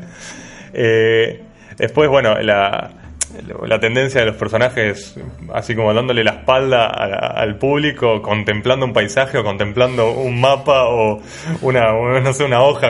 Sí, sí, sí, es muy curioso. Uno diría, ¿por qué la espalda de un personaje? Claro, sí, sí. Quizás sea como para que uno se identifique con ese personaje, que al que no le ve la cara podría ser el, el jugador, pero Asumo que irá por ahí la cosa. O sea, porque se supone que todos esos juegos te ubican en o sos un arquitecto o sos una persona que tiene que construir cosas, entonces es como vos, Sí, sí, el sí. chabón de espalda, tenés que mirar un plano y bueno, vas a estás en- construir eso. arriba de un caballo mirando un castillo. Claro, exactamente. Pero, pero bueno, lo que nos llama la atención de esto es que de repente vemos tapas muy parecidas, o sea, con un castillo de fondo, pasto y un personaje, un personaje con un prácticamente iguales. Sí, sí, muy Hay parecido. un link que no sé si después se podrá poner en los comentarios en algún lado, que es una lista de todas las tapas de este tipo y es fantástico verlo porque es increíble. Bueno, también habla un poquito sobre cierta como cómo decirlo, ¿no? Como que de repente hay muchos juegos que son bastante similares. Digo, hay muchos juegos que sí, bueno, es un típico euro, que no tiene nada nuevo Sí, sí, sí. y muestra lo clásico que ya vimos en los juegos europeos, ¿no? Sí, o el rol del jugador es siempre el mismo, construir Claro. algo. Exactamente, sí, como que no hay tanta búsqueda en lo que es originalidad en ese sentido. Bueno, después eh, sí, en los juegos donde hay puertos siempre hay algún barco. Sí, barcos o lo mismo trenes, hay un montón de juegos de trenes, Claro, todos sí. con un tren en la tapa. bueno, pero ¿qué le vas a pedir un juego sí, de trenes no, que no, no, es totalmente entendible. Sí, sí, sí. Pero eh, también tiene esto de que de cómo es el ángulo, de dónde viene el tren, digo, muchos, muchas ¿Cuánto veces... humo tira la locomotora? Claro, pero creo que a vos te habrá pasado también de muchas veces que decís, este, esta etapa se ve exactamente igual a, otra, a otro juego de trenes que probablemente sea exactamente Sí, igual, sí, no sé, como que no ayuda en absoluto a mi, a, digamos, a mi manera de pensar a vender. Si tu juego, la etapa de tu juego es un tren genérico viniendo hacia la cámara. Sí, sí, sí. En lugar de mostrar el diferencial del juego, Claro. Digo, podés atraer gente que diga, uy, me gustó mucho el Ticket to Ride, voy a ver qué onda este nuevo juego de trenes, pero es como muy, muy específico. igual los trenes son un hobby en sí mismo, me parece, Claro. los trenes en miniatura. Así que Sí, por sí, ahí sí. atraen a ese es público. un nicho interesante. Exactamente. De este punto, ¿querés comentarnos algo? No, no, también otra, otra categoría posible es paisajes sin nada. Antes dijimos paisajes con un tipo de espalda mirándolos. Hay otros que ni siquiera tienen el tipo. Bueno, sí, claro. eh, en algunos casos, creo que no en los que estamos, eh, lo que estamos viendo ahora en nuestro machete, pero en algunos casos te ayuda a ponerte en contexto. Pero es cierto que muchas veces la imagen es tipo un castillo en una montaña, o una torre, o un tren, bueno, que como lo decíamos antes, es como que de repente es tipo O un edificio random. Claro, un edificio cualquiera es como que decís, bueno, está bien, sí, tiene un castillo. ¿De qué va el juego? Es como, ¿es esto solo? Voy a. Sí, sí, sí. Eh, que encima estamos viendo la lista, no es que tipo son todos juegos de construir lo que estás mirando. No, no, es como no. que pinta por cualquier lado. Que, pero bueno, son, son decisiones, qué sé yo, Y digo. aparte juegos totalmente diferentes. no sé. Claro, pero ponele, el Hanabi, ¿no? El Hanabi creo que en la tapa tenés fuegos artificiales. Yo no sé si podría hacer una tapa de Hanabi que sea muy diferente a eso. No, no, probablemente. De hecho, todas las categorías que estamos mencionando, probablemente las tapas no podrían ser muy diferentes. Claro, sí, pero es curioso, ¿no? Porque digo, cuánto tiene de decisión y cuánto es lo que, lo que le toca. Sí. Digo, Hanabi es como, si bien es un juego de fuegos artificiales, quizás no lo identificás con fuegos artificiales porque tiene cero temática el juego, o sea, cero representación Sí, es temática. casi un juego abstracto. Claro, pero, pero bueno, sí, decís, bueno, sí, no voy a poner gente a la foto del abuelo con las cartas para afuera, ¿no? Es como que quedaría medio como el orto. Eh, bueno, después tenemos juegos con fotos de dados, ¿no? Que Sí, generalmente por ahí acá no nos llegan tanto, pero en Alemania hay miles de juegos con dados y no sé. Tipo dados así en... Sí, sí, sí, dados Primer plano, girando. El ejemplo más conocido es el Quicks, que estuvo nominado Sí, el año pasado. Pero hay un montón de esos juegos. Claro. Cajas chiquitas con un par de dados y reglas que desconozco, pero Claro, bueno. incluyen dados. Exacto, nuevamente estamos hablando de son juegos que el dado es lo más importante dentro del juego. En Sí, son generalas con otras reglas totalmente diferentes. Claro, sí. Y bueno, y por último, la, la tendencia de poner gente oriental parada, ¿no? Que eso sí la hemos visto bastante. Pero yo asumo que es más o menos la misma regla de el tipo que está mirando Sí, hacia, sí. hacia adelante, Es pero solo un cambio de, de de, lugar. de pero- temática, exactamente, sí. Eh, como el Shogun, el King, At the Gates of Loyang, el Yedo, etcétera. Bueno, y ahora vamos a pasar rápidamente a eh, tapas que nos gustan y tapas que no nos gustan. Claro, lamentablemente veo que hemos... Hay muchas más que no nos gustan. sí, hay- el top 10 de tapas que nos gustan llega a 24, lo que dejaría ser un top 10. Pero bueno, vamos a repasar algunas, no, no sé si da para repasar todo. Eh, no creo que tengamos una que sea más odiosa o más fea que la otra, o sea, sí, pero no está en orden y no lo vamos a decir en orden, no, porque por tampoco es que nos tenemos bronca particular con una tapa. Incluso en algunas por ahí hasta podemos no estar de acuerdo. Exactamente, sí. Eh, yo quiero arrancar con dos tapas que las tapas me encantan, pero el juego no tiene nada que ver con la tapa y eso me da, me da bronca para con la tapa. Los juegos son Hyperborea y Lords of Waterdeep. Eh, para que se den una idea, ambos juegos te presentan personajes tipo de fantasía medieval, súper copados, súper como. Soy regroso, ¿viste? Y te da a decir, no, qué buen juego que va a ser de combate o de enfrentamientos. Y nada, no tienen nada que ver, absolutamente. De hecho, creo que gran parte del éxito de Lords of Waterdeep es que es un juego un euro enganchado con temática de Dungeons and Dragons. Y por eso la tapa tiene un caballero, o no sé, es un arquera, un elfo, un pícaro, algo así adelante. Y es como, wow, es un juego de combate. No, no, no, vos comprás cubitos. Sí, sí, me parece que tiene que ver con lo que decíamos antes, como que una de las cosas que se podía reconocer por la tapa era si era americano o euro. Bueno, hay juegos que te engañan. Claro, sí, Parecen americanos y son euros y debe haber también al inversa. No, a la inversa me cuesta más creer que haya, pero puede llegar. Bueno, después el Dominant Species tiene una tapa horrible, de una ilustración bastante fea con un dinosaurio ahí, un cocodrilo y un rinoceronte y una tipografía que parece haber salido de. Y el juego no tiene dinosaurios. Y el juego no tiene dinosaurios, eso es increíble. Como, ¿Por qué? ¿Por qué? ¿Por qué lo han hecho? Igual hay que decir que de esta empresa que se llama GMT es la tapa lejos la mejor. más hermosa que, tiene. Es terrible, las tapas de GMT son, son terribles. Sí, sí, parecen imágenes de, de clip art de, Word, del Office, cuando estaba el ganchito como mascota. Sí, no, no, es. es raro, o sea, GMT es una empresa que hace juegos de guerra en general, en su mayoría. Y no sé por qué, la mayoría de sus tapas son como estos. Es como que son personajes que claramente están sacados de otro lado y recortados y Una pegados. en Google. Sí, sí, sí, es, es bastante feo. Es como que quizás la de Dominant Species, si bien es la más fea, o sea, es una tapa bastante fea, es la que es una ilustración per se, ¿no? Es como que a diferencia de las otras no es un collage de cosas. Y bueno, esa la hace destacar. Ahora sí, quería hablar de el eh, ¿cómo se llamaba? Cosmic Encounter. El Cosmic Encounter que tiene ese tema que a mí no me gusta, que es que el Cosmic Encounter tiene 10 millones de aliens, muchos son muy buenos y muy lindos diseños y otros son horribles. Y agarraron el diseño más feo para poner la tapa y para mí eso no ayuda mucho a, vender, pero bueno, qué sé yo, cada uno tendrá sus gustos. Eh, bueno, hay uno que es ya un, un clásico quizás en lo que es eh, poco gusto para poner en las tapas, que es un juego que se llama Guildhall que es un juego, si no me equivoco, un juego de roles, eh, set collection, qué sé yo.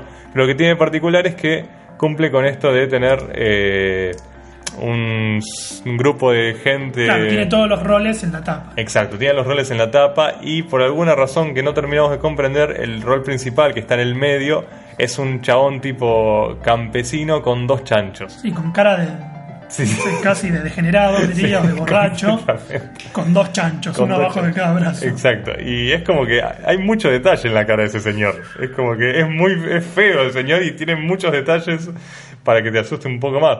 Eh, quitando igual, ¿no? ahora que lo estoy viendo en primer plano, la, luz que tiene esta mina comparado a esta es como que ni siquiera está bien la composición, Es, es medio un desastre. Pero los dos chanchos yo creo que deben haber llamado mucha gente a comprar el juego viendo al campesino con los dos chanchos. Y bueno, no sé, tenemos un montón. Tenemos, no sé si querés repasar alguna. Bueno, justo esta que está acá, que es el juego de mesa de Firefly, un juego que nunca lo jugué, pero tengo entendido que ha gustado muchísimo. Ha seguido más o menos la idea de el Battlestar Galactica, aunque me parece que este es anterior, no estoy seguro, que es esto de agarrar una serie de ciencia ficción, hacer un juego de mesa de la serie y que salga bien, digamos. Es como que parece que no es algo que pase muy seguido y bueno, y sé que Firefly lo ha logrado. Ahora, la tapa. Bueno, un poco lo que hablábamos, de que sea una foto de la serie. Creo que Firefly igual es, eh, es posterior, creo que es posterior al Galáctica, creo que salió hace dos años más o menos. ¿Sí? ¿Vos decís? Sí, sí, creo que sí. Eh, pero sí, también, como decíamos, de otras series, el Spartacus.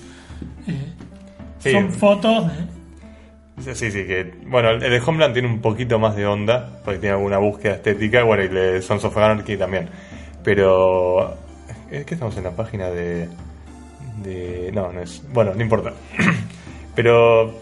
Digo, es, es una decisión difícil la de usar personajes de fotogramas. Sí, por otro lado, si el juego está basado en la serie, sería raro que, que, sí, que fuera diferente. un arte diferente. Exacto. Pero insisto, para mí en Battlestar Galactica está muy bien logrado. De hecho, la tapa de Battlestar Galactica está muy buena a mi gusto. O sea, digo, es, es la misma escena, ¿no? nave, personajes de la serie, logotipo de la serie y punto, no mucho más. Solo que Battlestar Galactica me parece que tiene una composición de cómo es la tapa, de que todos están como tirados a casi un monocromo y están Sí, está la, la iluminación está laburada, claro, y acá es tipo todos los personajes. Claro, pero además en la tapa de Battlestar Galactica están todos como medio serios, medio solemnes, ¿viste? Tenés a la traidora mirando para el otro lado, es como que está Uno buscado podría imaginar que hasta sacaron la foto, no, probablemente no sea así, pero parece que la foto fue sacada para el especialmente para el juego. Claro, y acá es tipo, uno está serio, el otro tiene cara de todo mal, hay una mina que se está riendo, hay dos chabones que parecen haber salido de otras series, como que cada uno Cortaron tiene... fotogramas de la Sí, serie. sí, es terrible. Y la nave ahí arriba, metida, como entra y es como que decís, ¿por qué? ¿Qui- ¿A quién se le ocurrió que eso podría ser una buena tapa? Porque de hecho vos ves el arte del juego y ves las tapas de las expansiones y tienen una mejor... Digo, ya esta expansión, Blue Sun, por lo menos todos comparten la paleta, ¿entendés? Es como que tiene una búsqueda y la primera pasó así... Así nomás. Pero bueno, también indica que una tapa horrible puede tener una buena cantidad de jugadores y que no hace que el juego sea Sí, feo, sí, ¿no? duda. Eh, después, ¿qué más? Nada, tenemos un montón de, de juegos que hemos remarcado. Bueno, después está el caso del Fantásica, que yo lo remarqué únicamente porque es un juego cuyo arte de tapa es un cuadro del siglo XVIII. Y como me pareció que, tipo, dale, es como que no, no sos un juego sobre un cuadro, es como que no, no, no da para. Pero bueno, qué sé yo, lo han hecho y al juego le ha ido bastante bien. Eh, No, y a ver, hay un montón. No, no sé si vale destacar alguna más, pero.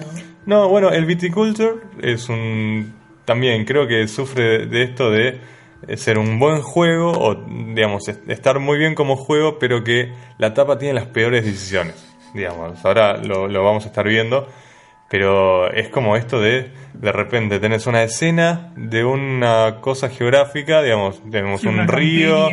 Claro, como sí, como una suerte de granja con un río, unas montañas, pero no hay nadie. Hay tres, tres edificaciones muy simples y no hay nadie. Es que Y- están todos adentro del edificio jugando el juego. claro, pero y bueno, también decís, está en Viticulture, ¿no? El juego de estrategia de hacer vinos.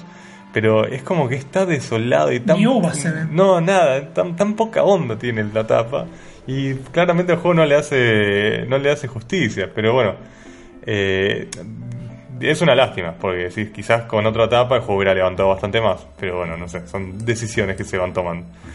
Eh, no sé si querés repasar alguna más de las que tenemos. No, Eh, no, algunas tapas que por ahí no, no dicen nada. Por ejemplo, el Castle Panic es una cara en sombras y no, no, dice nada sobre el juego. Claro. Sobre todo ese caso puntual, que es un juego más americano y podría tener un montón de personajes, Claro, monstruos. sí, sí.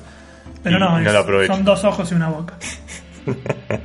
¿Por qué? Porque, porque pintó.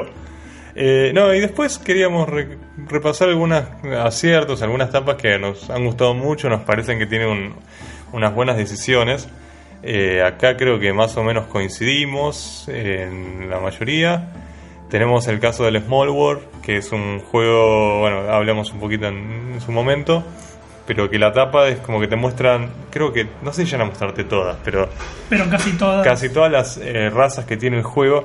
Y está genial porque es un juego que es un se llama Small World porque es un juego de un- donde tenés un mapa y tenés que ir conquistando las regiones del mapa, pero el mapa es es bastante pequeño, entonces no tenés mucho espacio para maniobrar.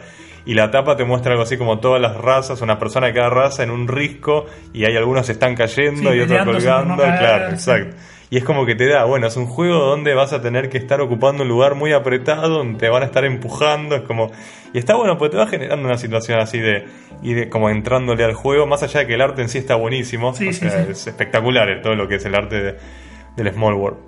Después, a mí el Tokaido me gustó mucho porque me pareció que es un juego que no solo la tapa, sino que íntegramente es un juego que tiene mucho laburo de diseño.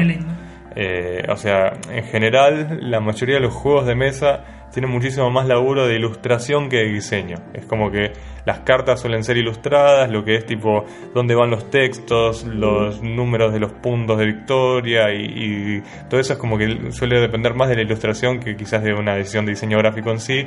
Eh, yo creo que el Tokaido tiene como más del otro lado, digamos, tiene Sí, más es muy minimalista. Exacto, digamos, tiene mucha más iconografía, es mucho más blanco, tiene como laburo mucho más sutil, a mí me encanta cómo, cómo ha quedado. Y bueno, la tapa está buenísima. A mí Y me- ayuda mucho también a la sensación del juego. Es un juego tranquilo, pacífico, casi de relajación y el arte forma parte importante de eso. Claro, exacto. Después tenemos el Troy, el Trois o el Troyes y el Tourné o el Tourné, como quieras, claro, eh, como se llame o como Sí, se pronuncie, sí. que si bien las tapas son no, no, no sé si son las mejores tapas del mundo, pero lo que tiene bueno y que para mí me enganchó de una es la propuesta estética que tienen, ¿no? Sí. No estoy seguro a qué época eh, ancla esto. No, es antiguo, sí, no. Tampoco tengo Es idea. medioevo, ¿no? Por, por lo que me da la sensación es como Creo que más sí. de, esa, de esa época. Cuando todavía las proporciones de los humanos no estaban bien. claro. Eh, que, bueno, lo, lo van a estar viendo en el video, pero digamos, es como que es una propuesta de, mm, esto, esta es mi tapa, y uno entiende que esa propuesta estética que tiene la tapa va a estar dentro del juego, y efectivamente lo está, y está buenísimo, porque cuando ves un juego que estéticamente cierra, o sea que la tapa con las cartas, con el tablero y todo tiene una como una identidad, es, es genial, es como que te, te hace como disfrutarlo mucho más. A, a mí lo que me choca quizás es que a veces para mantener eso terminan haciendo cosas contraproducentes como decir, bueno, no podemos poner texto, entonces vamos a poner iconografía Claro. super críptica, digamos, esas cosas que, o que tipo forzan mucho un icono para que entre dentro de una cosmología de diseño y no se entiende cuando podían sí, haber sí. puesto algo más fácil. Pero bueno, eh, acá lo bancamos del juego por eso, pues como que yo cuando vi las tapas de los dos juegos, que son muy similares, digamos, o sea, se son nota están prácticamente iguales. Claro, eh, me dieron ganas inmediatamente de probarlo. Digo, sin saber de qué iba, solo por eso, solo porque me enganchó por ese lado. Y además son juegazos. Ah, claro, ya Claro. que estamos. Sí, sí, sí. Eh, bueno, después tenemos el Helvetia, no sé si querés comentar El un es también como una onda muy minimalista, es una tapa roja con una cruz blanca en el medio que tiene una montañita. Claro, y punto. Sí, no dice demasiado del juego. Te dice que es suizo bueno. nomás. Claro. Está bien, bueno, Pero también está como en la onda, digamos, o del Tokaido, o también el concept, que es una tapa blanca con un signo de pregunta formado por Objetos. objetos. Como que son mucho más tranquilos y se despegan muchísimo del resto de los juegos. Claro, sí. Bueno, esto de que hablábamos, decía Matías antes, de en los juegos americanos hay como mucho más caos y hay mucho más eh, cosas que están pasando a la vez. En los juegos europeos es como todo más de sentarse a pensar. Digo, en los juegos quizás donde hay menos elementos en la tapa también pueden tener que ver con que el nivel de exigencia o de, de tensión que genera son se, se reduce, ¿no? Es como que está más reducido. Eh, y bueno, estaría buenísimo por decir, uy, bueno, yo quiero un juego que sea un quilombo, voy a agarrar una tapa con quilombo, quiero un juego que sea más relajado, voy a agarrar una tapa con menos cosas. Podría ser una linda manera de, de ir como identificando los juegos a primera vista. Bueno, después el Takenoko, del cual hablamos ayer, no, Dios mío, eh, el episodio pasado, eh, que lo que me gusta es que es muy friendly, es muy anime cute, digamos. Sí, sí. y- También del mismo artista de Tokaido. ¿Sí? Sí, sí, sí. Mira, eh, bueno, sí, no, para mí no tiene nada que ver con el Tokaido, si bien los dos me parecen hermosos. eh, esto es como mucho más tipo de, no, sé, parecería como una, una, una- no me sale, una animación, un dibujo animado japonés, digamos, con un oso. Pues no es anime, anime, pero anda por ahí la Sí, cosa. sí, sí. Y, y bueno, el arte dentro del juego sí no tiene casi nada que ver con esa tapa. El arte del juego son losetas maravillosas, el- como si fueran cuadros, y acá es tipo algo mucho más vectorial, con y como colores bastante planos, y así todo a la gente le encanta. O sea, Sí, verlo sí, sí. engancha de una. Eh, bueno, después, nada, un, un rapidito repasamos por los que tenemos anotados acá. Tengo una de que eh, una lista de tres juegos, ponerle que los he visto y que las tapas me encantan, pero no tienen nada que ver con el juego, pero por suerte el juego es bueno. Es como por ejemplo, bueno, el Splendor del cual hablamos la temporada pasada, que en la tapa tenés un chabón mostrando una gema y como que está re bueno el- la, la imagen del chabón y, y pero decís, claro, ese chabón nada, en realidad después es una carta que en un juego que no tiene nada temática. Sí, sí, sí. no. Es como que pasa, pasa sin pena ni gloria. Pero bueno, el Viracocha también y el Viceroy también, que son juegos donde el arte está buenísimo, pero la tapa en sí no. Sí, no dice, No dice nada. nada del juego. Pero a diferencia del Hyperborea, en el Hyperborea te reservaba para querer jugar un juego que no era nada que ver con eso. Claro. Acá es como decir, bueno, esto puede, puede tener pinta y Sí, por lo genera un menos- misterio, quizás. Claro, exacto. Y bueno, y por suerte el juego termina siendo bastante bueno, ¿no? Bastante atrapante, en el mejor de los casos.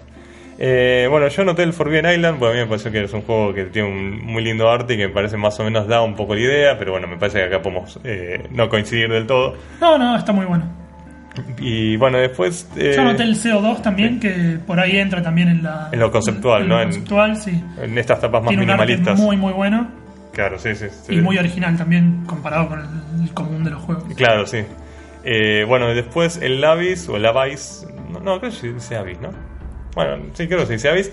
eh, que es esto, esta idea que sacada, como que contabas vos antes, de historietas de los 90 en las Sí, cuales sí, sí. salían, y de hecho siguen saliendo. eh, Sí, sí, sí. Historietas con tapas alternativas. Exacto. Para vender más, digamos. Claro, el Para que el coleccionista compre más de una ¿Vos copia. decís que viene por ahí la cosa? La intención es esa, Ah, bien. claramente. Sí, sí, ok, sí. bien. Bueno, sí, el Abyss tiene cinco tapas diferentes, cada una con un monstruo diferente. Buenísimas todas. Sí, sí, el arte de ese juego es increíble. La verdad que. No sé si el juego estará tan bueno, pero el arte es impresionante. Sí, sí, Eh, bueno, y esto de no poner ni siquiera el nombre en la tapa. O sea, solo la cara del chabón. Pero ¿qué pasa? Todas tienen una iluminación más o menos parecida, todas funden a negro y todas son cara en primer plano. Y entonces es como que lo identificas de toque, ¿viste? Sí, sí, sí. O sea- son similares las caras. Claro, sí, sí, sí. Digo, podés no saber que son el mismo juego, pero seguro que te das cuenta la, la identidad Sí, que pertenecen tienen. ¿no? al mismo universo, Exacto. por lo menos. Eh, no, y nada, un par más. eh, había una que me pareció muy divertida, que es la de Terror in Maple City, que es tipo un Meeple escondiéndose detrás, no sé si la viste. No, no. Eh, es, Terror in Maple City es un juego que antes se llamaba Rampage, que Ah, sí, vos sí. tenés sí. que ir como destruyendo una ciudad llena de Meeples y creo que tenés que tirarlos a los Meeples, ¿no? Una cosa así. Sí, tenés que soplarlos, tirarles el monstruo encima. Claro, exacto. Y nada, la etapa me pareció bastante, bastante divertida en ese sentido. Eh, pero bueno, es un mundo gigante, ¿no? Es como que tenemos un montón de cosas para repasar. Creo que hay muchas cosas que se aprovechan muy bien y otras que quedan bastante desaprovechadas, lamentablemente, o incluso las que te venden cosas que no son, que se aprovechan de las personas. Exacto, hay de todo. Hay de todo. Eh, me pareció interesante re- remarcar por qué nos gustan cierto tipo de arte y cierto tipo de tapas. Quizás en un episodio futuro podamos hablar particularmente de lo que es los, los componentes y el arte, el diseño gráfico y el arte en sí de los componentes, porque hay juegos que tienen un arte maravilloso y bueno, como comentábamos del Tokaido, de diseños, eh, o sea, direcciones de diseño muy, Sí, sí. muy marcadas, ¿no? Exacto. Pero, pero bueno, nada, Pero queríamos sí, ya es poquito. otro tema sí. enorme aparte. Exacto, ya lo veremos en otro episodio.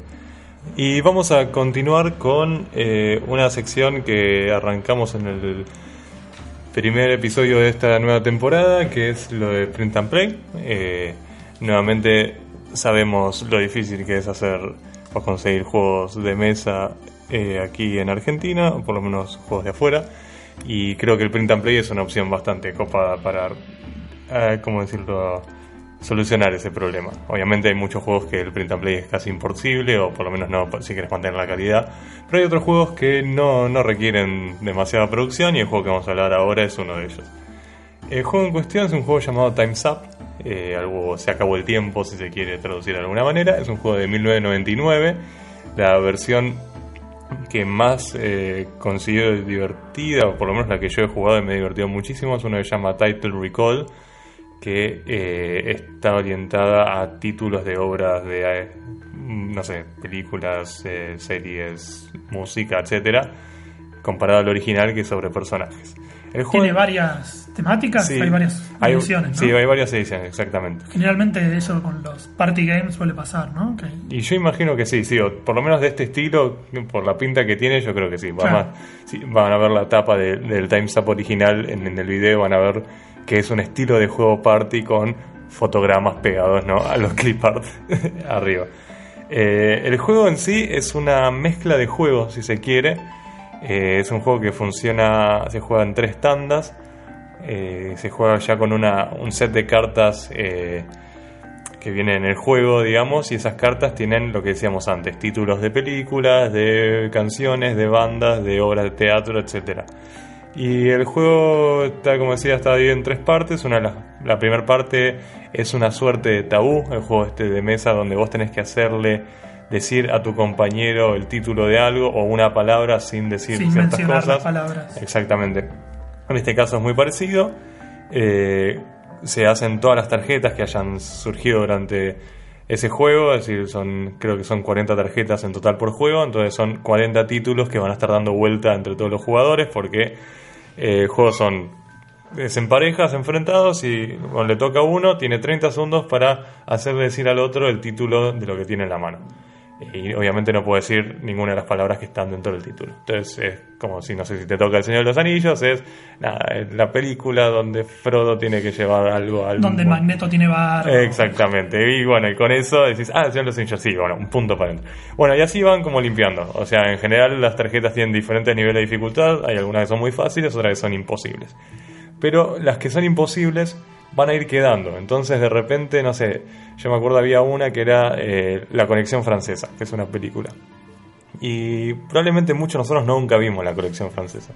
Pero sabes que te tocó en su momento y dijiste, ¿qué es la conexión francesa? Ah, dice que es película. Bueno, y le intentás hacer al otro decir algo que lo lleve a decir conexión y francesa. ¿Entendés? Es como que empezás a inventar cosas y bueno, eventualmente a alguno le va a tocar de nuevo y decir, ah, la conexión francesa y la sacas. Bueno, digamos, esta mecánica de reconocer cosas que ya salieron, que no entendías en su principio, pero después vas como absorbiendo, eh, se da a lo largo de todo el juego. Porque cuando se termina la primera ronda, que es la que se parece al tabú, viene la segunda ronda, que se hace con exactamente las mismas tarjetas, o sea, con los mismos títulos que jugaste recién. ¿Con todas o solo con las que no se no, pues, adivinaron? No, porque el bloque, o sea, la ronda se termina cuando se adivina la última tarjeta. Así que siempre es con las mismas 40. Eh, pero el segundo, la segunda ronda es similar a la que contamos recién, solo que en vez de ser un tabú, solo puedes decir una palabra. O sea, vos dispones de una palabra para hacerle entender al otro qué tarjeta tenés en la mano. Sería un tabú más limitado todavía. Exacto. Ahora, lo que permite el juego es todo tipo de acting y podés hacer sonidos mientras no hagas eh, melodías reconocibles. Entonces ahí es como más un diálogo mímica, porque te basás en tipo, decís una palabra y haces gestos o decís el nombre de un actor, viste, o algo así como que para vaya, y como anclando a, a la persona esas cosas. Y la tercera ronda, que es la última, tenés algo parecido, pero ya directamente no puedes decir ninguna palabra. Tiene que ser todo con mímica. Mímica y sonidos que no sean melodías. Va involucionando la comunicación. Exactamente, sí, sí. Pero por otro lado te vas acostumbrando más a las tarjetas, entonces es como que es más fácil identificar qué es cada cosa. Y el juego es brillante, o sea, es un juego muy divertido, se puede jugar con cualquier tipo de personas. Yo en general lo termino jugando con gente que no juega juegos de mesa y funciona excelente. Eh, siempre la gente pide volver a jugarlo de nuevo, es como eh, nada, atrae muchísimo, porque de hecho el juego es un cago de risa, o sea, es ver los esfuerzos de una persona intentando hacerle entender a otra algo con una palabra o con, con acting, digamos, y darle a entender, no sé, la conexión francesa con acting, es muy divertido desde afuera y también lo es desde adentro, porque es como que uno está en ridículo, pero están todas en la misma. Y además tiene algo que me parece maravilloso, que es que cada turno dura 30 segundos. Entonces, es como que es todo bastante rápido, digo, te toca a vos y tenés que esperar un minuto para que te vuelva a tocar de nuevo, ¿entendés? Es como que es bastante ágil en ese sentido y va de una. El juego en sí, no sé si tiene versión print and play, yo por lo menos no la he encontrado, pero tampoco la recomendaría porque solo está editado, o sea, la edición que se consigue es en inglés, si no me equivoco. Puede que haya una edición en español editada en España, no estoy seguro, pero por lo menos la que yo conozco es en inglés. Y quizás tiene cosas más difíciles. Primero porque, bueno, está en inglés, lo que te hace eh, limitar a cierta cantidad de gente que puede jugarlo o no si no sabe inglés. Eh, y después porque los títulos son quizás de obras que son más conocidas allá o de bandas más eh, americanas, digamos, es como que eso puede también limitar la cosa. No, gracias a los traductores de nombres de películas de acá, que claro, sí. todo es el asesino más loco del mundo. Claro, exacto. eso también complica porque quizás vos la conocés como Contracara y no se llamaba Contracara. Eh, por eso yo voy a implementar una... no voy a implementar, yo ya la implementé varias veces y de hecho casi que es la manera exclusiva en la que juego el juego, que es una idea que me pasó mi gran amigo Fernando Marecos, que es eh, hacer que la gente misma escriba los títulos de, las obras. Es decir, agarras 40 pedazos de papel más o menos parecidos, de hecho lo haces como medio que sea comunitario y cada uno corte los pedazos de papel y anote cada uno entre 6 y 7 títulos de lo que sea, canciones, libros, películas, series, etc. Y lo metes todo en el pilón y juegas con eso. Y es increíble cómo funciona, porque la gente en general elige cosas conocidas, algunas veces eligen cosas que no las conoce nadie, pero con que las conozca una sola persona ya medio que alcanza, pues sabes que alguien eh, sabe que existe eso. ¿Y con títulos inventados funcionaría o dejaría de funcionar? Funcionaría, pero sería muchísimo más difícil de anclar, porque por ejemplo, no sé. Eh... Sí, no tenés nada con qué asociar. Exactamente. Es un desafío mayor. Exactamente. Eh, sí, de hecho, el original, que era con personajes históricos, dependía mucho de que conocieras al personaje histórico. O sea, si bien tenías como un manual que te decía quién era cada uno, es como que, digamos, tenías un poco de contexto. Si no, por más que intentes asociarlo por un juego de palabras o algo Sí, así, pues pero sí. era más choto. Eh, pero bueno, sí, podría llegar a funcionar. Pero bueno, yo le quería recomendar este sistema, pues la verdad que fue el que más resultado me ha dado. eh, porque además es eso, es como que genera mucho, mucho metajuego, ¿no? Porque son como cosas que la gente elige y de repente te das cuenta que ese título eligió tal persona, ah, entonces a esa persona le gustan ciertas cosas, entonces es como que se va como ayudando a, a romper el hielo social. Claro. ¿no? Y basta con tener una lapicera y un papel. Exactamente, sí, y un, un cronómetro de 30 segundos. O una persona que cuente. También menos práctico aún. Pero sí, probablemente. Pero bueno, nada, es esa recomendación es pequeñita. eh, la verdad que si quieren saber un poquito más, búsquense las reglas del Time's Up y intenten reemplazar las tarjetas por esta modalidad que recomendamos.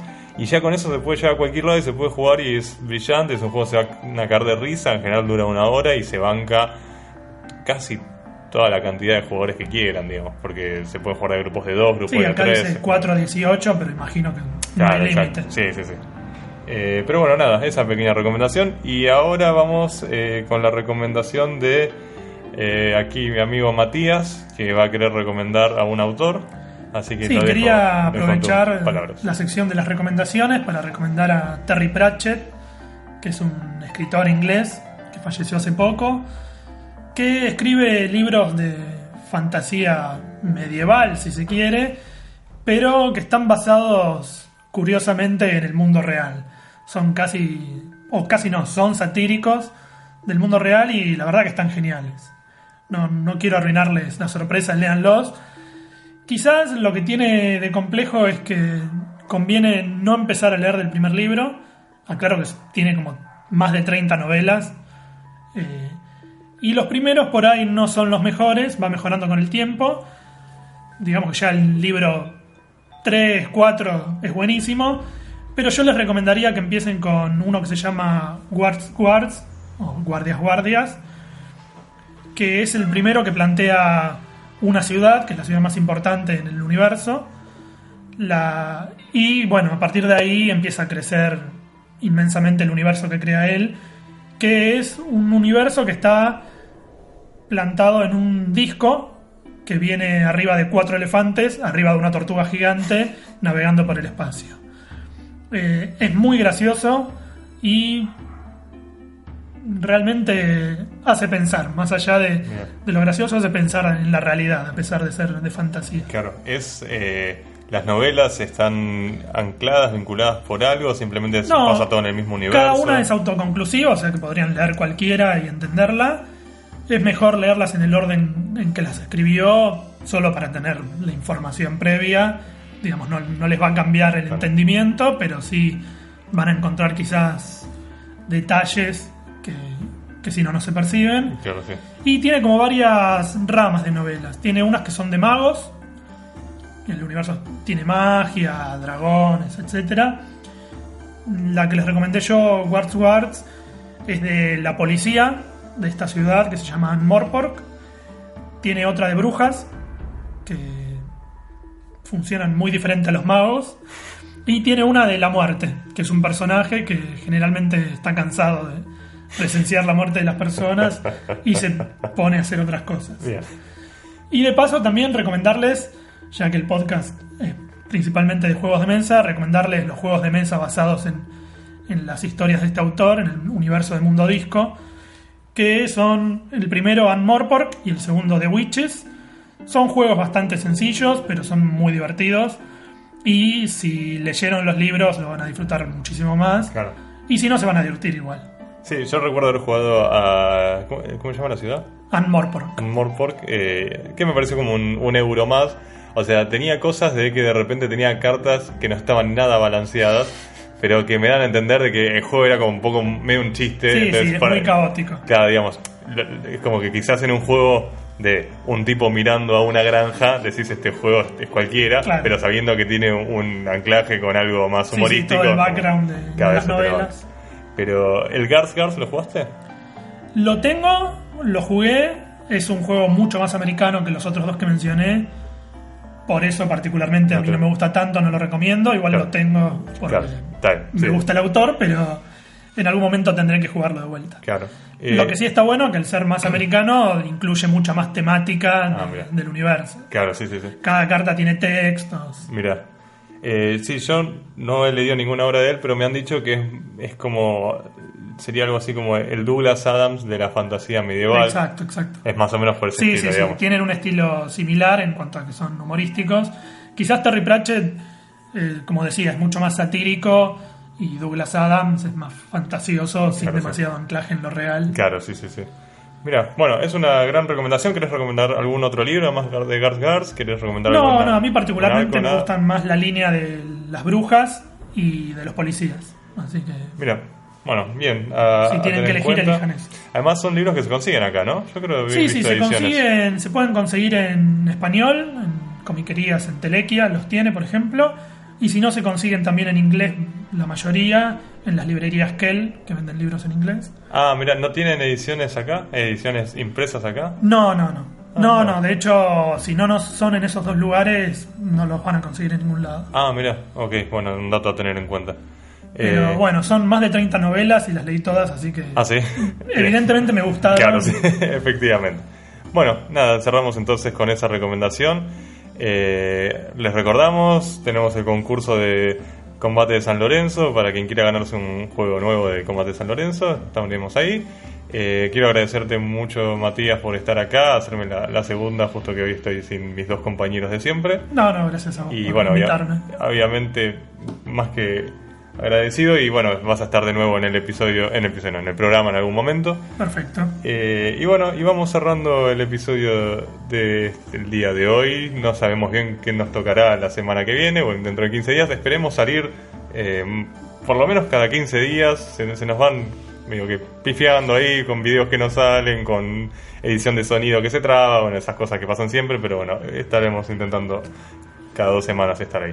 Así que sin más que decir, mi nombre es Pablo Camaraza Matías Arabia. y nos vemos en el siguiente episodio de Se viene la lluvia. Hasta luego.